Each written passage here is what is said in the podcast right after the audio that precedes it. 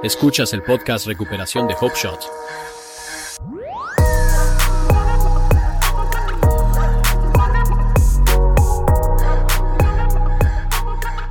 ¿Qué tal todos? Bienvenidos de nuevo al Hope Shot. Espero hayan tenido un gran fin de semana. Sé que hice muchas actividades relajantes porque a veces trabajamos demasiado. Saben cómo es. Si acaban de conectarse, digan qué tal, háganos saber que están aquí. César, ¿podrías leer la declaración de claridad? Lo haré, Justin.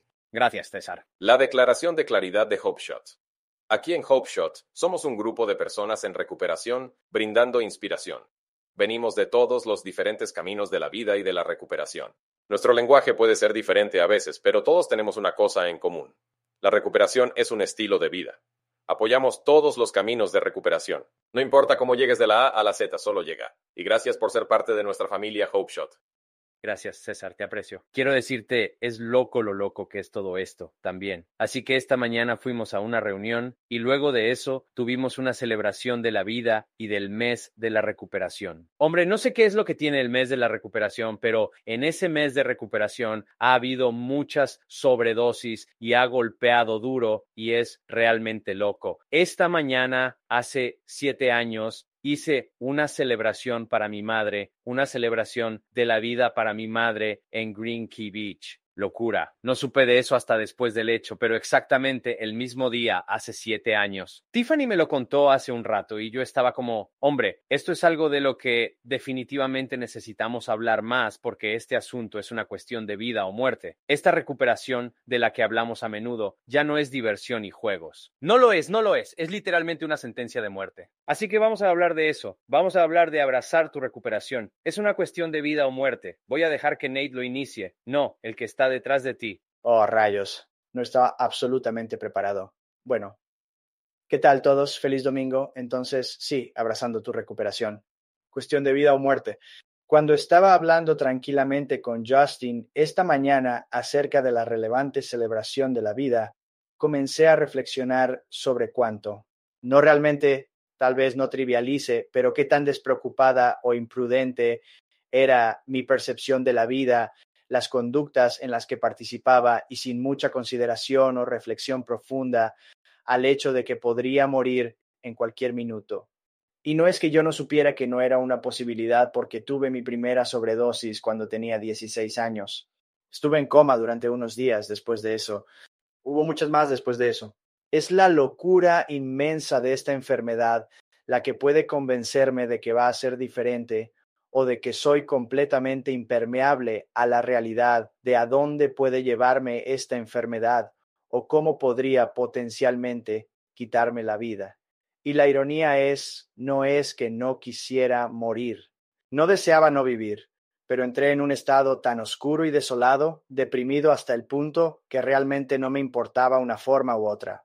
¿Qué me pasó? Recuerdo en mi última racha, recuerdo terminar en el hospital fue una de mis primeras experiencias con fentanilo, alrededor de 2015 o 2016 tal vez. Recuerdo estar irritado porque me despertaron con naloxona y por qué hiciste eso. Y terminé en el hospital. Y recuerdo a alguien trayéndome lo mismo que casi me mató al hospital y yo haciéndolo en el baño. No lo digo para ganarme ningún punto o como un galardón. Comparto esa anécdota para expresar la locura y para darles una imagen de dónde estaba yo. Así que eso es lo que estaba haciendo entonces. ¿Por qué estaba allí? Estaba allí porque me sentía indigno de la vida. Sentía que no merecía estar entre mis compañeros, mis amigos, cualquiera que quedara, mi familia. Estaba lleno de vergüenza, lleno de culpa. Me daba miedo mirarme al espejo. Me daba miedo salir en público. Así que para mí cualquier escape para no sentirme de la manera que me sentía y no tener que sentirme tan incómodo en mi piel era atractivo era seductor, ya sea la obliteración por opiáceos o una psicosis de una sesión de metanfetaminas de dos semanas, ya sea un apagón por Xanax, ya sea la muerte potencial. Como sea, a lo que me alejó de cómo me sentía, lo recibí con los brazos abiertos. Entonces, este es el tipo que entra en este acuerdo de recuperación, ¿verdad? En ese estado de ánimo y completamente roto, completamente desesperado, sin opciones, sin más ideas, y me entrego a esta forma de vida y se me da el mayor regalo, ¿verdad? La liberación de esa obsesión desesperada, esta obsesión que ha estado dictando y gobernando mi vida durante los últimos 20 años más o menos es milagrosamente levantada y en ese espacio se me otorga la libertad para respirar, finalmente para hacer una autoevaluación, para mirarme a mí mismo y ver qué necesito para seguir avanzando en mi programa de recuperación. Y en ese momento, para mí personalmente, entendí que tal vez nunca vuelva a tener esta oportunidad, la forma en que me embriago. Puede que no tenga esta oportunidad de nuevo. Sabía que esto era un regalo serio y fue algo que no di por sentado. Finalmente, y con ese sentido de urgencia, me puse a trabajar, me mantuve ocupado, me conecté con mis compañeros, me conecté con un patrocinador, formé una relación muy profunda con mi poder superior. Y lo que he visto a través de estos últimos años, he visto a innumerables personas no entenderlo, innumerables personas que lo tenían y salieron y se fueron. He visto a tantas personas jugando con la idea de una vez más, y no es como solía ser. Lo que solía ser una fiesta ya no es una fiesta, esto es un negocio serio. Y tú dices, no uso heroína, Trabajo para una organización donde hago llamadas y hablo con personas que acaban de sufrir una sobredosis y dicen, acabo de tomar un Xanax y estaba mezclado con fentanilo, estaba fumando marihuana.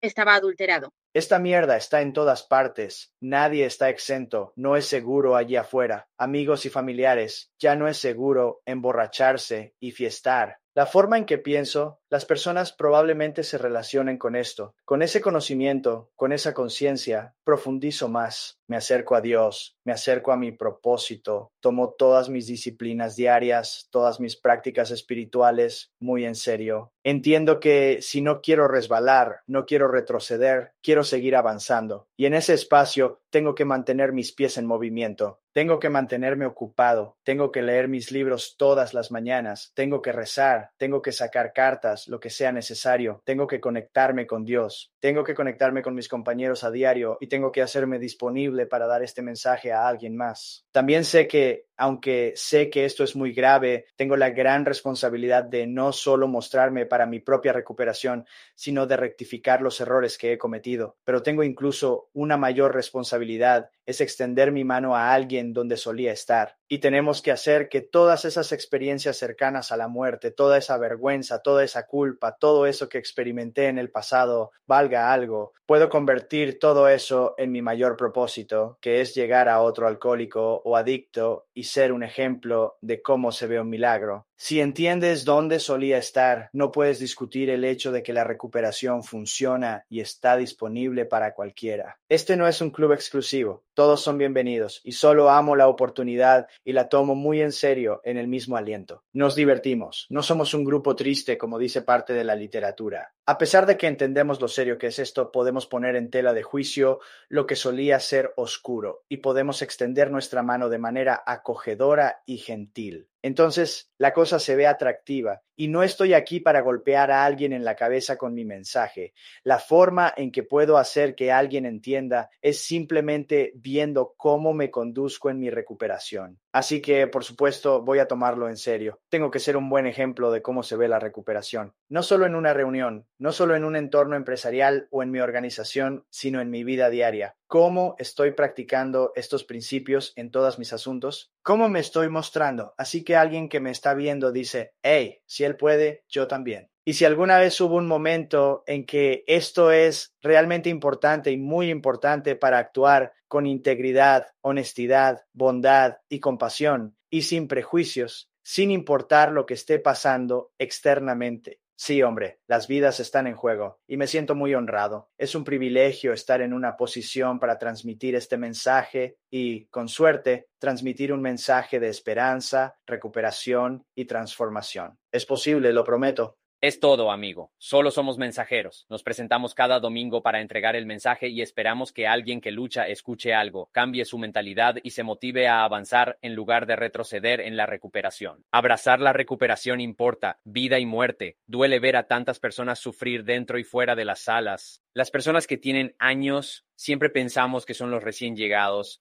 ¿Qué pasa con las personas mayores? La semana pasada, John G. habló perfectamente sobre ello sus 10 años, amigo. Pasamos por mierda todos los días. Todos somos humanos. Pasamos por iguales cosas. Y solo una llamada telefónica alcanzar a alguien solo para decir, oye, ¿cómo estás? Y soy culpable. Estamos hablando de eso esta mañana. Todos somos culpables, amigo. La vida está ocupada. La vida se vuelve tan mundana, llena, y los niños, y esto y aquello. ¿Cómo te mantienes al día? ¿Cómo te mantienes al día llamando y alcanzando? A veces intento compensar el tiempo perdido demasiado. También soy responsable. Siempre intento compensar el tiempo perdido, como si quisiera alcanzar este destino que mágicamente me hará feliz. Y en ese proceso soy malo socializando, de veras. Y no quiero, me gustan las personas a veces, pero también me meto en mi cabeza, soy un desastre. Nadie me quiere cerca, a nadie le importo. Estarían mejor sin mí. Eso se mete en mi cabeza. Hablé sobre esta noche como la guerra entre tú y el no tú.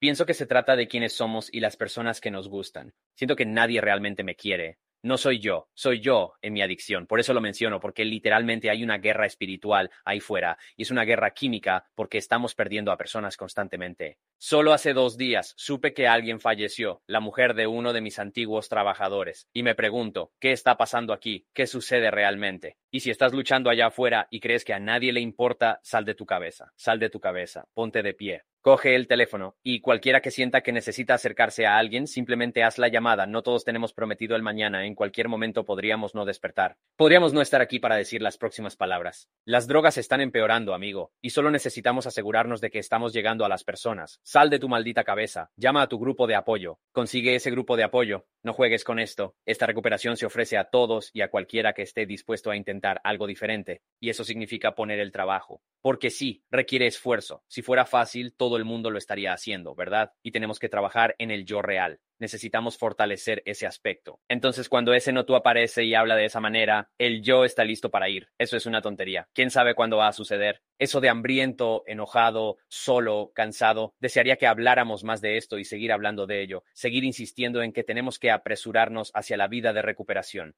Es un estilo de vida. Sal de tu camino por un minuto y cree en alguien que está a tu lado, que quiere verte tener éxito y cree que tiene tus mejores intereses en el corazón, porque hay muchos buenos por ahí. Voy a dejar que Hailey hable sobre este tema. Hola chicos, soy Hailey y estoy agradecida de estar aquí. También estoy agradecida de poder compartir un mensaje con cualquiera que esté escuchando. Y cuando pienso en esto del asunto de vida o muerte, lo que me hizo pensar fue todo lo que había pasado en mi lucha activa con las drogas. Al igual que Nate, tampoco importaba las cosas a las que me estaba exponiendo yo misma y a mi cuerpo.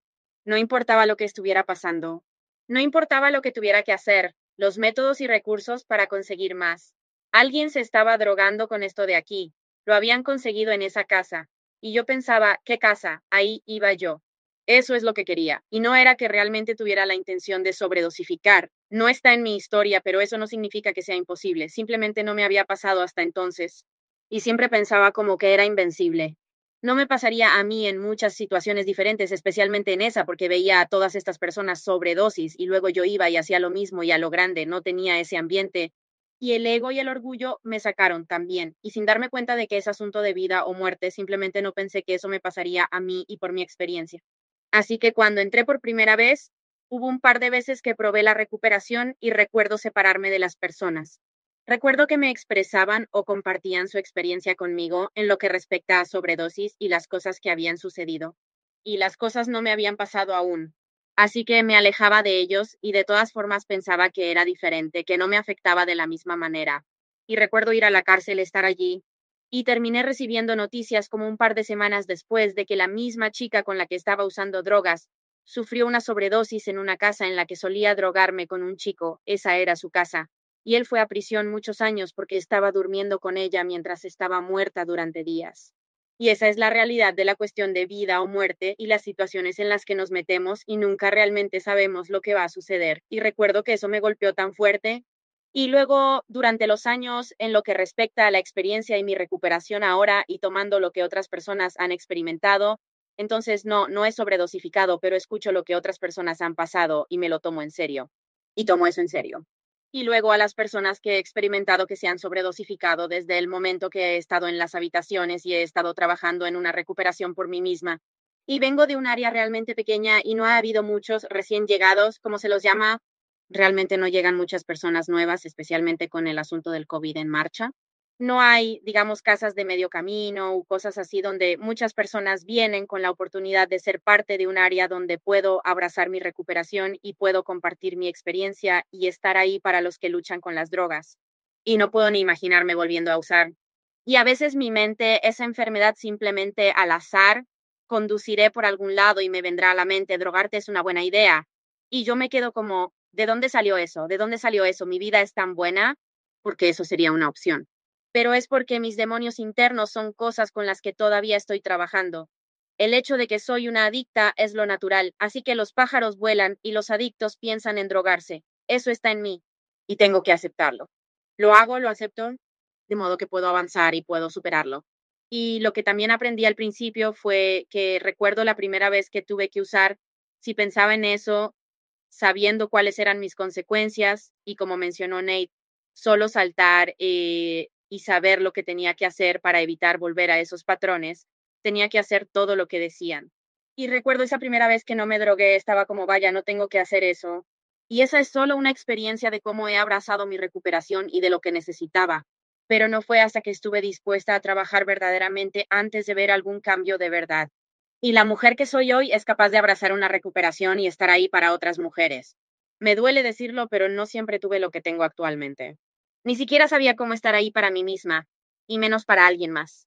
Y hoy responder al teléfono, levantar el teléfono, aparecer, llevar a alguien a una reunión, compartir mi experiencia, independientemente de que algo dentro de mí diga que lo que tengo que decir no es suficiente y que no tengo nada que ofrecer, supero esos miedos de todas maneras porque esto es cuestión de vida o muerte. No todo se trata de mí, de mi egoísmo y mi egocentrismo. Y tengo una responsabilidad aquí y mi responsabilidad es compartir mi experiencia, fuerzas y esperanzas con alguien más con la esperanza de que pueda ayudarles y cambiar sus vidas, al igual que cambió la mía. Y yo a veces lo he querido más para la gente de lo que ellos lo han querido para sí mismos. Y esa ha sido una experiencia dura también para mí. Tuve que aprender de eso. Eso es lo que obtenemos aquí, obtenemos relaciones. Mi relación con mi patrocinador, mi relación con mi poder superior son cosas que me han preparado para tener relaciones. Tengo la responsabilidad de ayudar, pero también necesito establecer un límite para mí misma. Me pregunto, ¿por qué yo? Y digo eso y me pongo muy emocional. Hubo una mujer que conocí en rehabilitación que fue todo para mí. Ella me introdujo en esto. Lo hizo tan atractivo. Era tan importante para ella que yo entendiera esto. Y luego lo entendí. Y luego ella volvió a caer y murió. Y ella era una de esas personas que una vez más tenía su propio apartamento, su vida organizada. Todo era increíble para ella y pensó, una vez más, nadie podía encontrarla. Tres días después fueron a su casa y había estado muerta en su casa durante tres días. No me daba cuenta de cuánto afectaban mis decisiones a los demás. Esa mujer que mencioné antes sobre la sobredosis y literalmente siendo sometida a lo que le pasó incluso después de su muerte, dejó atrás a tres pequeños niños, y esos pequeños nunca volverán a tener una madre. Y para mí eso es tan importante esto no es solo sobre mí. Si fallezco, dejo a todos los que me quieren atrás. Y hoy, debido al trabajo que he puesto en esto, consumir drogas no es una opción. Es un pensamiento, en, no es una obsesión o compulsión, pero solo se basa en el trabajo que he puesto en esto. Y mantengo lo que tengo al seguir dando. Estoy realmente agradecida de ser parte de este podcast. Me encanta que me hayas pedido que venga. Gracias, Haley. Eso fue poderoso. Me encanta. Gracias por compartir este tema esta noche. Si luchas, comunícate, por favor. Messenger siempre está abierto. También tenemos línea directa 833. Mi esperanza. 4. Siempre está abierto. Amo de lo que todos están hablando porque es serio. Vengo de una historia en la que estuve inyectándome heroína durante la mayor parte de 20 años antes de lograr esto, y luego consumiendo todo lo demás que podía conseguir. Puedo relacionarme con lo que dijo Nate. Recuerdo que una vez fui reanimado con Narcan y pensé, ¿por qué hicieron eso? Estaba molesto realmente. Había consumido una dosis letal en el baño de un Circle K, y la puerta se abrió, y yo caí delante de la puerta. El departamento de bomberos tuvo que patear literalmente la puerta para abrirla, porque mi cuerpo estaba tendido delante de ella, y estaba tan desesperanzado que realmente no quería vivir. Estaba muy molesto. Dije que estaba enfadado porque me habían quitado el colocón. Pero si soy honesto, estaba enfadado porque me habían despertado. Punto. Y es solo un lugar oscuro en el que estar. Y de lo que estamos hablando es que eso fue, no sé, hace quizás 12 años. Esa vez de la que estoy hablando. Y las drogas solo han empeorado. Entonces era un consumidor compulsivo, y realmente creo que Dios me sacó de ese juego. Porque al igual que Haley, si alguien me decía que la gente estaba muriendo en la calle 15, iba a la calle 15, porque obviamente la droga era más fuerte allí y yo podía manejarla. Ellos no pueden, pero yo definitivamente puedo. Y esa era la mentira que me decía a mí mismo, la misma persona que estaba muriendo regularmente y tenía que ser rescatado. Pero no me va a hacer daño. No tiene sentido. Pero la enfermedad no tiene sentido. Nuestros cerebros están todos fritos. Entonces llego a este último rehabilitación y hago lo único que nunca había hecho antes. Sabía cómo pasar por una rehabilitación y salir por el otro lado, pero nunca trabajé en mi interior. Solo arreglaba las cosas por fuera, levantaba pesas, me ponía un poco de peso, conseguía ropa limpia, seguía las reglas lo suficiente para salir por la puerta. Y eso es todo lo que hice. No se hicieron cambios, nada en el interior. Era exactamente la misma persona al salir por la puerta que la que entró por la puerta principal. En el último, no tenía idea de qué iba a hacer, 37 años. Y probé todo lo que estaba a mi alcance, para dejar de inyectarme y consumir drogas. Y no pude hacerlo. Y estaba enfadado cuando me enviaron a otra rehabilitación porque pensé, esto es estúpido. Solo envíenme a prisión, porque ¿cuál es el punto de otra rehabilitación? Ya hice esto como paciente interno, lo hice cinco veces. No sé cuántas veces lo hice como paciente externo o cuántas veces me mandaron a reuniones y todas esas cosas. Pero este chico vino y compartió un mensaje y el sufrimiento que compartió. Podía relacionarme con el desastre del que salió. Definitivamente podía identificarme porque aún estaba en el desastre. Excepto que el chico estaba tranquilo y tenía una ligereza que no podía identificar en absoluto. Todo en mi vida era pesado. Siempre tenía cargos grandes sobre mi cabeza. Siempre estaba al borde del desastre, mirando por encima del hombro a las personas a las que había engañado, o a la policía. No había nada de qué reírse ya, y este chico tenía el mismo pasado que yo, excepto que tenía esta libertad y esta alegría en él. Y pensé, mierda, hombre, ¿qué tengo que perder? Le voy a pedir a este chico que me ayude. Y empezamos a trabajar. Y no sé, esto puede ser controvertido, pero cuando tu culo está en llamas, no es tan difícil hacer lo que se supone que debes hacer. Estoy en una rehabilitación. Tengo, creo, una suspensión de sentencia de 10 años sobre mi cabeza. Voy a hacer lo que se supone que debo hacer entonces y me voy a salir de la rehabilitación. Pero cuando salí, él me conectó a todas las malditas reuniones en esta zona. No había un lugar donde pudiera ir que no conociera a alguien. Hizo que pudiera sentirme cómodo al entrar en estas salas y ver una cara amigable. Me presentó y el tiempo pasó mientras trabajamos, e hice lo que debía hacer, y era hora de salir de la libertad condicional, y nunca antes había cumplido con la libertad condicional.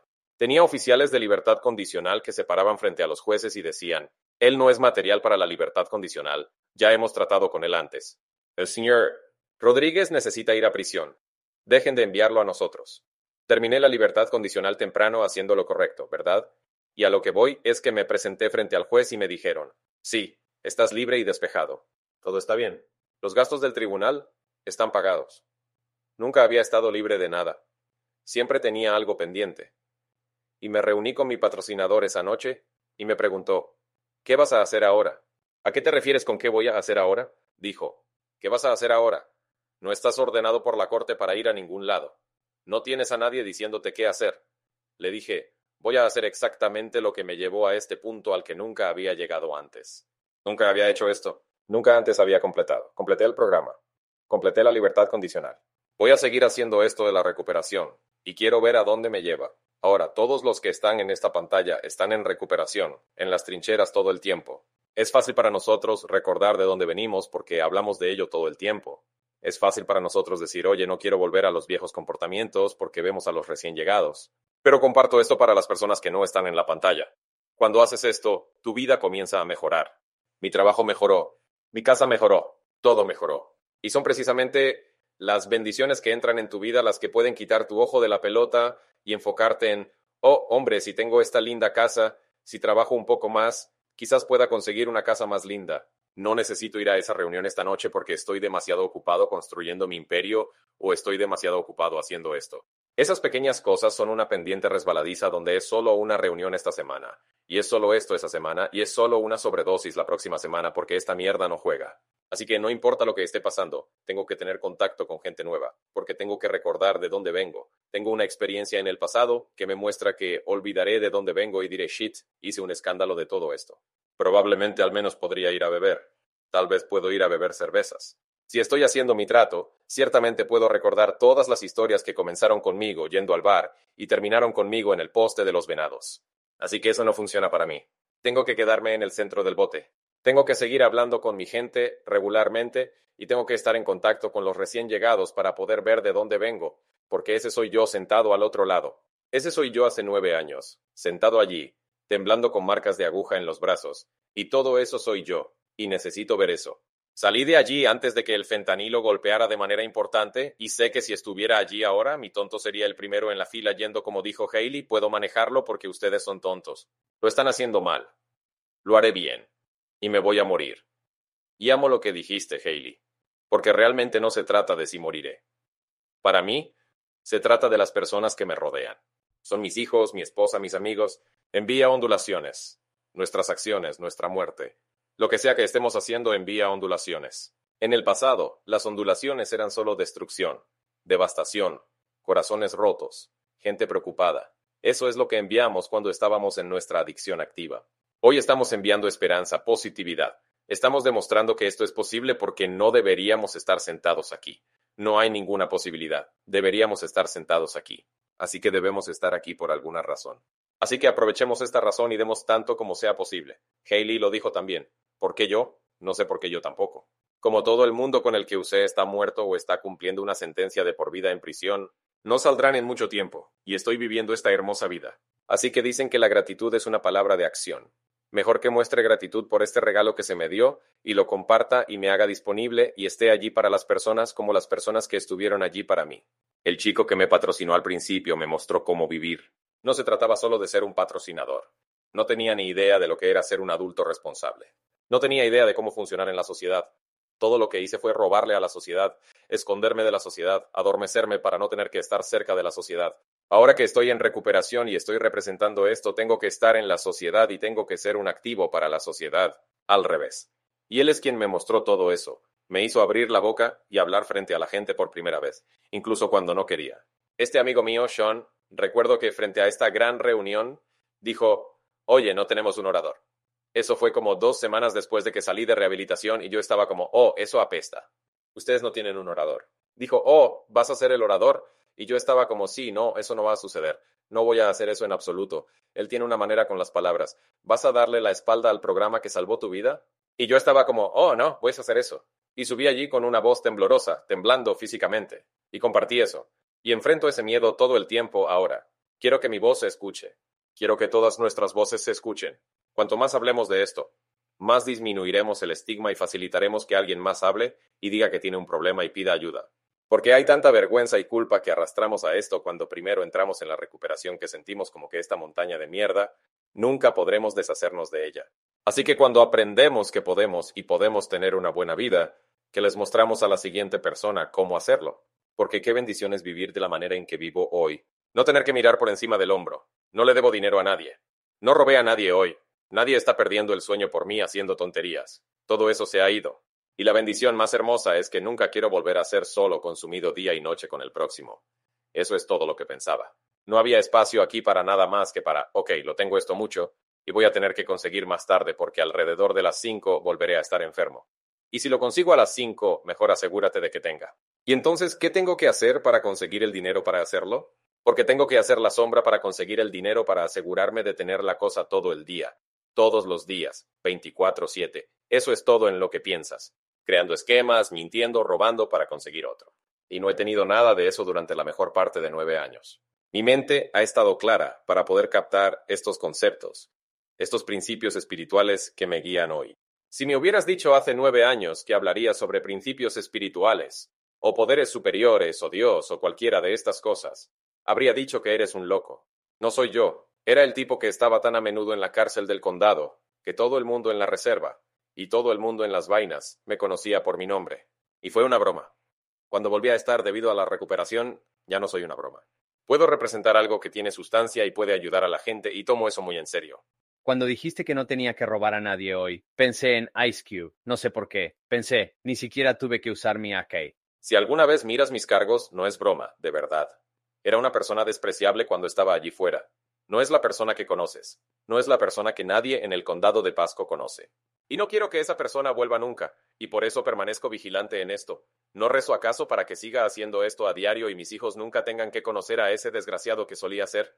Quiero decir rápido, Nate, una cosa antes de que la olvide. Esta mañana también se habló de esto, creo que Roy estaba hablando de ello, pero a todas estas personas que dependen de ti por una cosa y que solo quieren que estés a su lado durante mucho tiempo, ¿verdad? Y no les importa tu trabajo, el dinero, no les importa nada lujoso, ¿verdad? Pero me hizo pensar en lo que se compartió esta mañana, era honrar a las personas en las celebraciones de vida y honrar a estas personas, esta celebración de la vida. Es como, ¿qué podríamos cambiar en nuestras propias vidas? Para honrar su vida y pensé para mí mismo, wow, eso es profundo. Es realmente profundo porque vamos a celebraciones de vida y luego se termina, continúas con tu vida, pero ¿qué puedes hacer todos los días para honrar la vida de alguien que acaba de morir de una sobredosis? Kaylee, lo dijiste hace un minuto, tu amiga que te introdujo en el programa y ella murió y aquí estás y es casi como un acuerdo que haces con esa persona. La culpa del superviviente supongo que podrías decir y cómo se ve eso. Sabes lo que tienes que hacer, mantente en recuperación, ayuda a la siguiente persona y compártelo. Entonces, solo quería decir eso porque pensé que era tan profundo esta mañana. Eso es seriamente profundo para mí. Quiero compartirlo. Deuda de gratitud. Eso me dijeron siempre. Tenemos una deuda para actuar agradecidos por los programas. Y si actuamos agradecidos, compartimos este programa. Exactamente. César me hizo pensar profundamente en algo y honestamente creo que es tan súper importante que yo personalmente no puedo ni olvidar esto porque hay más de una forma de estar muerto, metafóricamente, casi literalmente, en realidad, porque no puedo ni concebir volver a la opresiva manera en que estaba, porque para mí estaba espiritual, emocional, mentalmente muerto. No tenía vida, no había amor tampoco, no había esperanza, no había alegría, todo era fríamente artificial, todo era oscuro y desolador, esa muerte espiritual, ese vacío aterrador me asusta cien veces más que la muerte física. Estaba perpetuamente atormentado por quién era y lo que hice, y eso es exactamente lo que me asustaba de verdad. No tengo otro intento en mí. Tonterías. Sé con certeza que tengo otro intento en mí. Esa es mi cruda realidad. Sé de lo que soy capaz. Y con esa conciencia, ¿qué estoy haciendo? ¿Cómo estoy construyendo una defensa contra eso mismo? Porque es mi realidad. Estoy a pocas reflexiones de distancia, a pocas llamadas de no llamar a alguien, a pocas semanas de caer para volver a como estaba. Es mi realidad. Tengo que admitir a mi yo más íntimo quién y qué soy.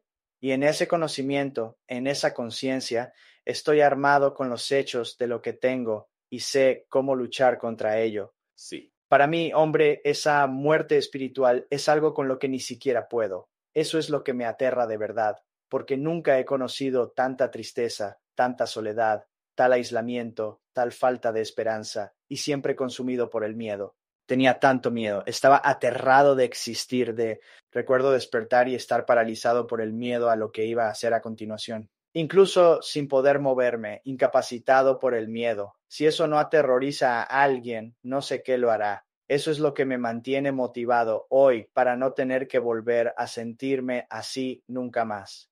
Absolutamente. Escuché, Nate, que definitivamente tienes otra carrera en ti. He escuchado a personas decir que no lo tienen.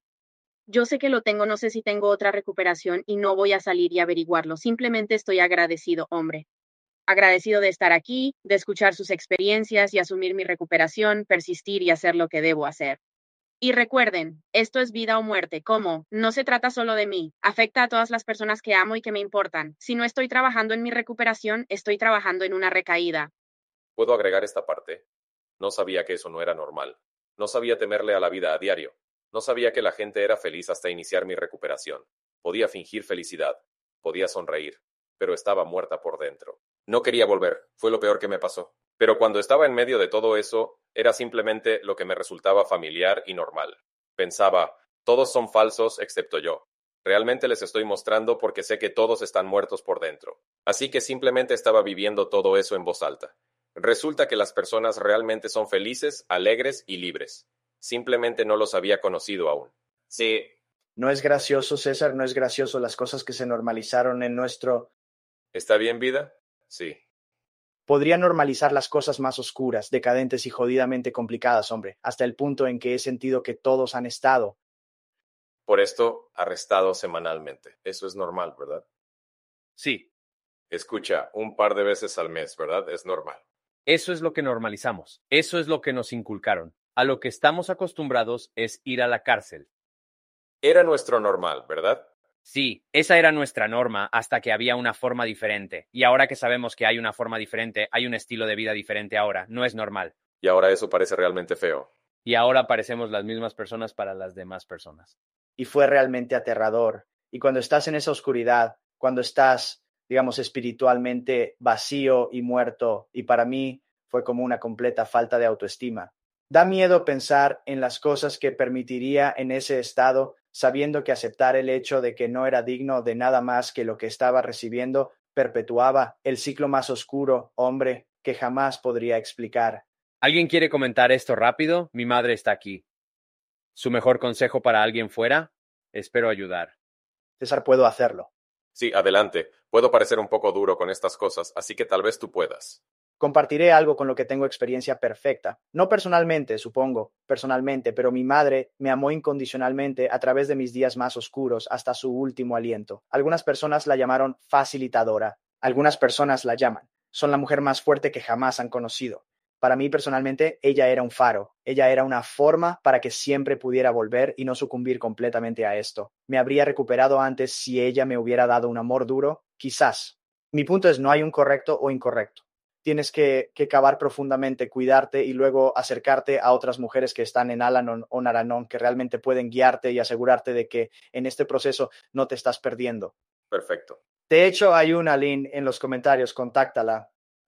Rachel. Me tomó 43 años dominar mi bestia interna, y no estoy dispuesto a averiguar qué sucede si se escapa. Así que acepto completamente mi recuperación y hago el trabajo para mantenerla. ¿Sabes a qué me recuerda? ¿Recuerdas a los gremlins y alguien les echó agua? Sí, eso es lo que sucede ahí. No los acerques al agua. Es lindo hasta que sale a la luz. Esa es una buena analogía justo ahí. Nunca voy a mirar eso ahora. Solo son un montón de borrachos y malditos. Todos están recaídos, hombre animales de fiesta. Todos eran adorables. Él consiguió repentinamente un moicano y navaja. Personalidades diferentes, correcto. Lo tiene, era el agua, no los alimentes tras medianoche. Sí, absolutamente. Vaya, hombre, eso es realmente genial. Está perfectamente bien. No sé exactamente por qué mi cerebro piensa así, pero está bien. No, eso me gusta. Voy a usar eso. Voy a archivar eso aquí atrás. Sí, y las cosas que podrías necesitar más adelante. Bien, chicos, hombre, eso es todo por hoy. Holly, muchas gracias de nuevo por venir, por estar presente esta noche. Gracias a todos por estar aquí. Espero que tengan una gran semana y nos vemos el próximo domingo. Paz. Thank you.